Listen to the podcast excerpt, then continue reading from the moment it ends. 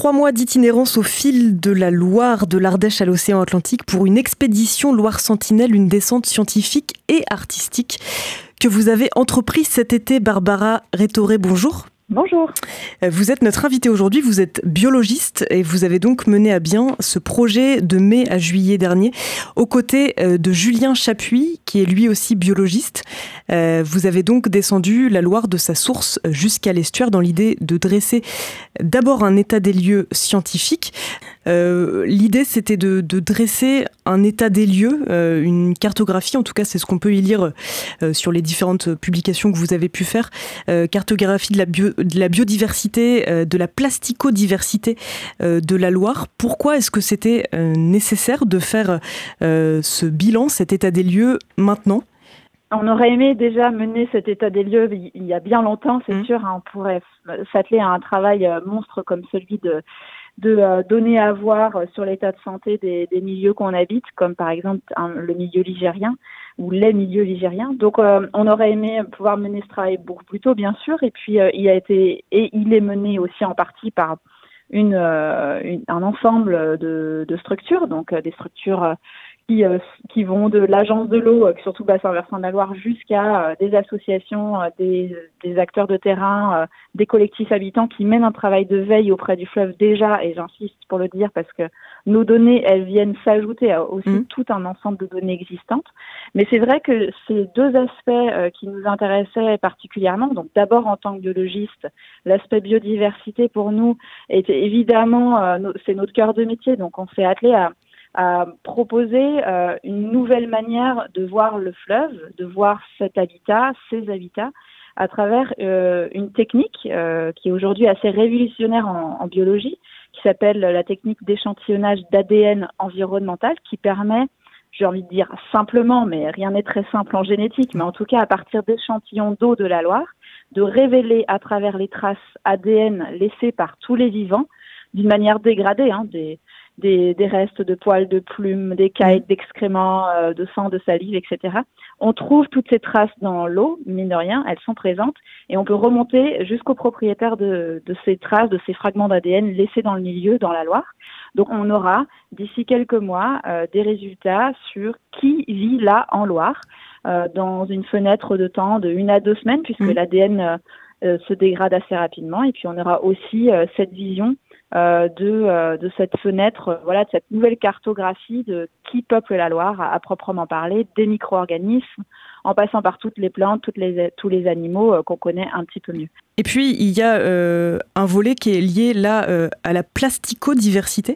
Oui, alors vous nous excuserez l'emploi de ce mot parce qu'on l'a un petit peu inventé ou alors on, on l'a on l'a transformé hein, tout simplement. C'est aussi pour faire le lien avec la biodiversité, donc la, diversité du vivant. La plasticodiversité, on a une chose assez extraordinaire et plutôt du côté euh, revers de la médaille cette fois-ci, c'est que les plastiques, on en est sûr, ont été euh, fabriqués, sont d'origine uniquement anthropique, donc de l'espèce humaine. On a au moins ce, cette chose-là, parce qu'il y a plein de molécules dans le milieu qu'on trouve qui parfois sont dites naturelles, d'autres, euh, on va dire, artificielles ou euh, de synthèse.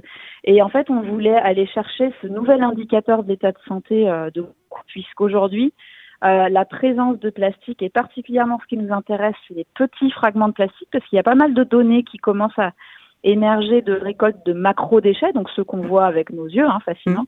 Mais en dessous de 5 mm, on s'attelle à une autre euh, échelle et c'est euh, ce qu'on appelle les microplastiques. Donc ce premier état des lieux était important pour nous. Alors il y a plein d'autres indicateurs qu'on pourrait imaginer, mais c'est un, un, premier pas pour voir le fleuve autrement sur est-ce que d'un point de vue de nouvelles molécules, de nouveaux, nouvelles particules, nouveaux polluants potentiels, comme les microplastiques, on a aussi des données qu'on peut collecter en Loire sur à l'échelle du bassin versant et de tous les cours d'eau en France et ailleurs, ce serait intéressant aussi. Donc mm. c'est aussi aller chercher les traces invisibles. Et, vous parlez de cours d'eau et de fleuves.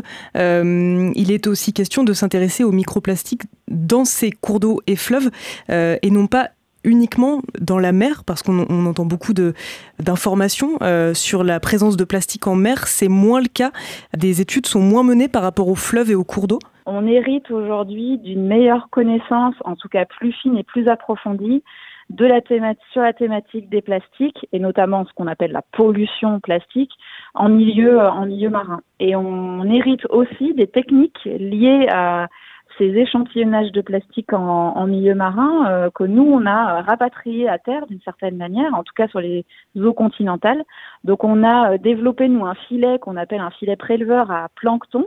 Et le plancton, euh, qui sont ces petits organismes qu'on trouve en milieu marin, ils nous servent à récolter nos petits fragments de plastique. Alors on récolte aussi potentiellement des matières minérales et puis éventuellement animales aussi mmh.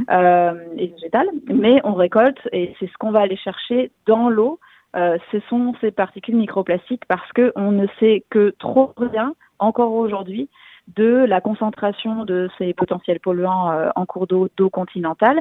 Et pourtant, et c'est toute l'incohérence des recherches aujourd'hui menées euh, sur la thématique des polluants, c'est que on sait aujourd'hui que la, la majeure partie entre 70 et 80% euh, estimé euh, de la pollution en plastique en mer provient des eaux continentales, donc des fleuves eux-mêmes qui se jettent en mer euh, dans l'océan. Donc en fait, on a beaucoup à faire pour retracer justement, remonter aux sources de la pollution qui vient en fait de nos continents, mais c'est pas une surprise en fait. On, évidemment qu'ils ne naissent pas ces plastiques en pleine mer. Mm. Alors on, on s'est intéressé là au volet scientifique. on ne peut pas parler de ce projet sans parler aussi de l'autre volet euh, qui est lui euh, artistique. Euh, c'est un projet hybride, ce projet d'exploration de la Loire. Comment ça s'est concrétisé et surtout pourquoi aborder la Loire de cette façon avec cette approche multiple? C'est vrai qu'on porte ce projet de base scientifique, mais on a à cœur de développer des formats et des manières de d'ouvrir euh, cette science à un public le plus large possible.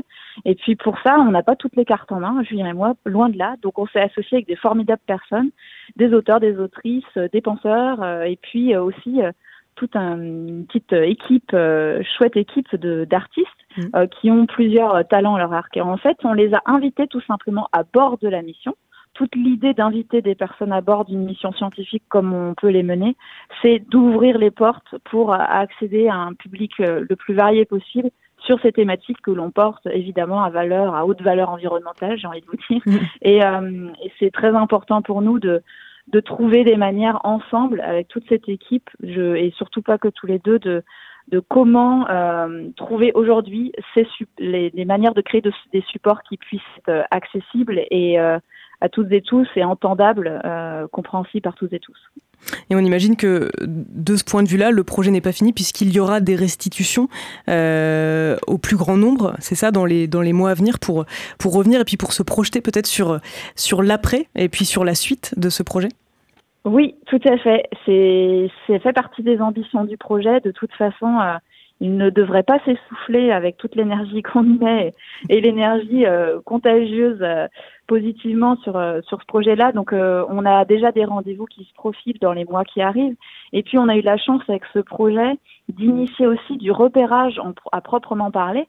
Descendre ce fleuve sur 1000 km pendant trois mois, ça a été pour nous des occasions extraordinaires de déjà rencontrer de futurs partenaires, mm. on pourrait dire, ou de futures sentinelles à venir euh, d'échantillonnage du fleuve ou d'aspects plus euh, euh, rencontres avec des publics variés. Donc en fait, on a déjà initié ce travail de euh, penser à la suite pour comment on pourrait revenir sur le terrain, euh, sur des formats qui restent à inventer, des formats plus longs de résidence ou des formats d'enquête, d'investigation, etc., euh, sur des sujets qui nous tiennent à cœur et qui sont tout à fait liés avec la thématique, aux thématiques ligériennes, hein, de l'état de santé de ce fleuve et de ses affluents. Et on suivra ça de très près. Merci beaucoup, Barbara Rétoré, pour toutes ces explications.